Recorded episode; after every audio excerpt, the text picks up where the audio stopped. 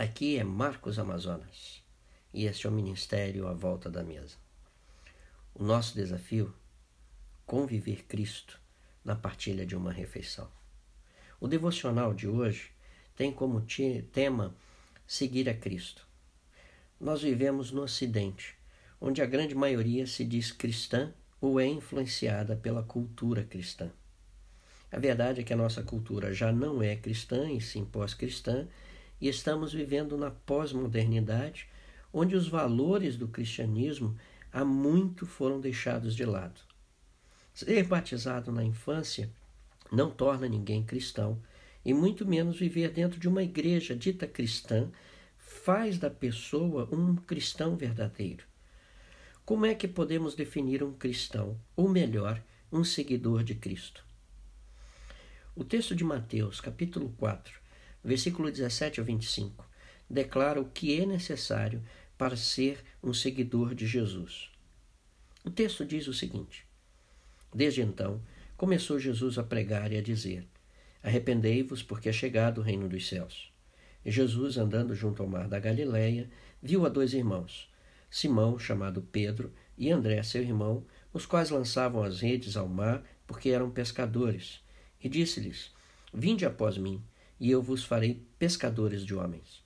Então eles, deixando logo as redes, seguiram-no. E adiantando-se dali, viu outros dois irmãos, Tiago, filho de Zebedeu, e João, seu irmão, num barco com seu pai Zebedeu, consertando as redes. E chamou-os. Eles, deixando imediatamente o barco e seu pai, seguiram-no. E percorria Jesus toda a Galiléia, ensinando nas sinagogas e pregando o evangelho do reino e curando todas as enfermidades e moléstias entre o povo. E a sua fama correu por toda a Síria, e trazia-lhe todos os que padeciam, acometidos de várias enfermidades e tormentos, os endemoniados, os lunáticos e os paralíticos, e ele os curava. E seguiam uma grande multidão da Galiléia, de Decápolis, de Jerusalém, da Judéia e de além do Jordão que texto magnífico e desmistificante.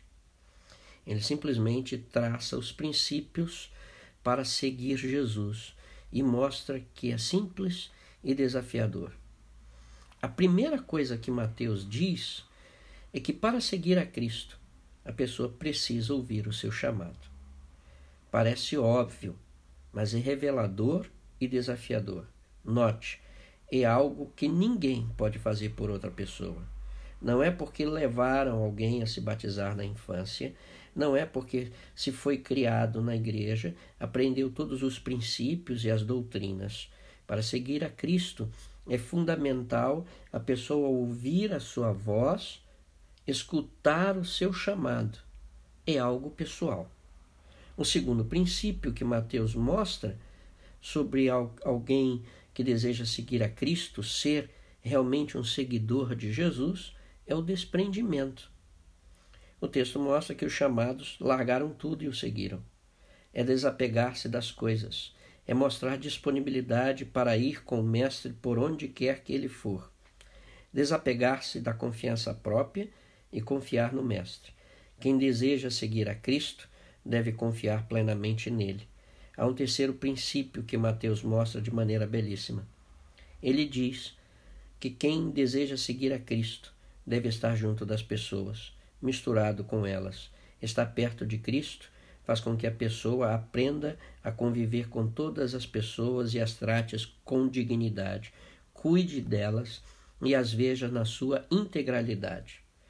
Este princípio diz que a pessoa que segue a Cristo, que o ama como Deus encarnado, aprende a amar o seu próximo como a si mesmo, e tudo se resume a isto.